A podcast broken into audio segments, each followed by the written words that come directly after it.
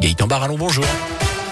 Bonjour Jérôme, bonjour à tous. C'est à la une de l'actu. Cette bonne nouvelle, près de chez nous, le prix de l'eau va baisser dans une douzaine de communes de Saint-Etienne Métropole. À partir du 1er octobre prochain, un nouveau contrat concernant la production et la distribution d'eau potable entrera en vigueur pour 118 000 abonnés, ceux qui habitent Saint-Etienne et 12 autres communes avoisinantes. On vous a mis la liste complète sur radioscoop.com. Exit donc Suez, c'est désormais le groupe SOR qui en sera le gestionnaire. Un nouveau contrat pour harmoniser les prix d'une commune à l'autre et surtout faire des économies. C'est ce qu'explique le président de Saint-Etienne Métropole, Gaël Perdriau. Il se trouve que Saint-Etienne, aujourd'hui, est la ville qui a le prix de l'eau le moins cher parmi les 40 plus grandes villes de France. Il est de 1,39 euros le mètre cube.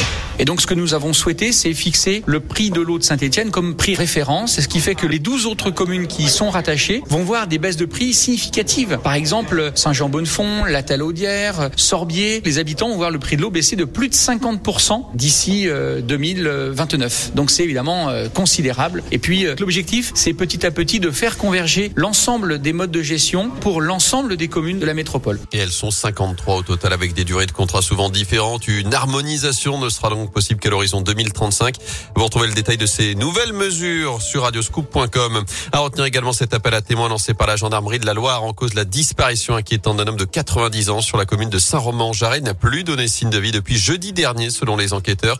Si vous avez la moindre info à ce sujet, vous contactez la gendarmerie de Saint-Paul-en-Jarret ou composez le 17. Là aussi, on vous a mis son signalement sur l'appli Radioscoop et sur radioscoop.com. Dans l'actu également, ivre, il frappe sa femme enceinte. Un jeune homme de 19 ans a été interpellé dimanche soir rue Charles de Gaulle à Rouen. Selon le progrès, les policiers ont été alertés par une voisine. La victime, une femme de 20 ans enceinte de 5 mois, présentait des traces de sang au visage et sur ses vêtements. Son compagnon, visiblement sous l'emprise de l'alcool, a été placé en cellule de dégrisement puis en garde à vue avant d'être incarcéré. Il sera jugé dans la journée en comparution immédiate. Pas de quoi qu'il en coûte, mais des aides ciblées pour les entreprises et les secteurs les plus concernés. Jean Castex présente cet après-midi le plan de résilience promis par Emmanuel Macron. Objectif faire face à la flambée des prix de l'énergie et des matières premières. Une hausse des prix qui met en grande difficulté notamment les transporteurs, les pêcheurs ou encore les métiers du BTP. Hausse des prix conséquences notamment de la guerre en Ukraine, conflit qui a débuté il y a près de trois semaines désormais alors que les frappes russes se multiplient à Kiev, notamment ces dernières heures alors que la ville est sous couvre-feu jusqu'à demain matin. De son côté, Michelin suspend toutes ses activités en Russie. Le groupe Auvergnat installé également chez nous à Rouen et Blavozy emploie un millier de personnes dans le pays. Ils continueront à être payés. Le fabricant de pneus a annoncé également l'arrêt de la production de son usine de Davidovo près de Moscou, enfin aussi des exportations vers la Russie. En bref, le gouvernement est prêt à aller jusqu'à l'autonomie de l'accord. C'est ce que dit le ministre de l'Intérieur Gérald Darmanin qui est d'accord pour engager des discussions, mais à condition que le calme revienne sur l'île. Gérald Darmanin qui se rend sur place aujourd'hui et demain. L'accord sous très haute tension depuis l'agression en prison d'Ivan Colonna qui purge une peine à perpétuité pour l'assassinat du préfet Erignac. Le ministre a également reconnu une responsabilité de l'État dans cette agression. Et puis le don du sang ouvert désormais aux personnes homosexuelles. À partir d'aujourd'hui, l'orientation sexuelle n'est plus un critère pour être autorisé à donner.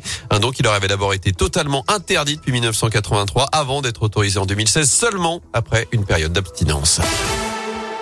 En foot, un exploit sinon rien. Suite et fin des huitièmes de finale retour de la Ligue des Champions ce soir avec Lille au pied du mur avant de recevoir Chelsea à 21h. Les nordistes vont devoir remonter un handicap de deux buts pour se qualifier. Puis la nuit prochaine, on suivra également les huitièmes de finale du Masters 1000 d'Indian Wells aux États-Unis. Deux jours après l'exploit de Gaël Monfils, tombeur du numéro un mondial de russe Daniel Medvedev. Cette fois, le français de 35 ans affrontera le jeune espagnol Carlos Alcaraz pour une place en quart de finale. Et easy.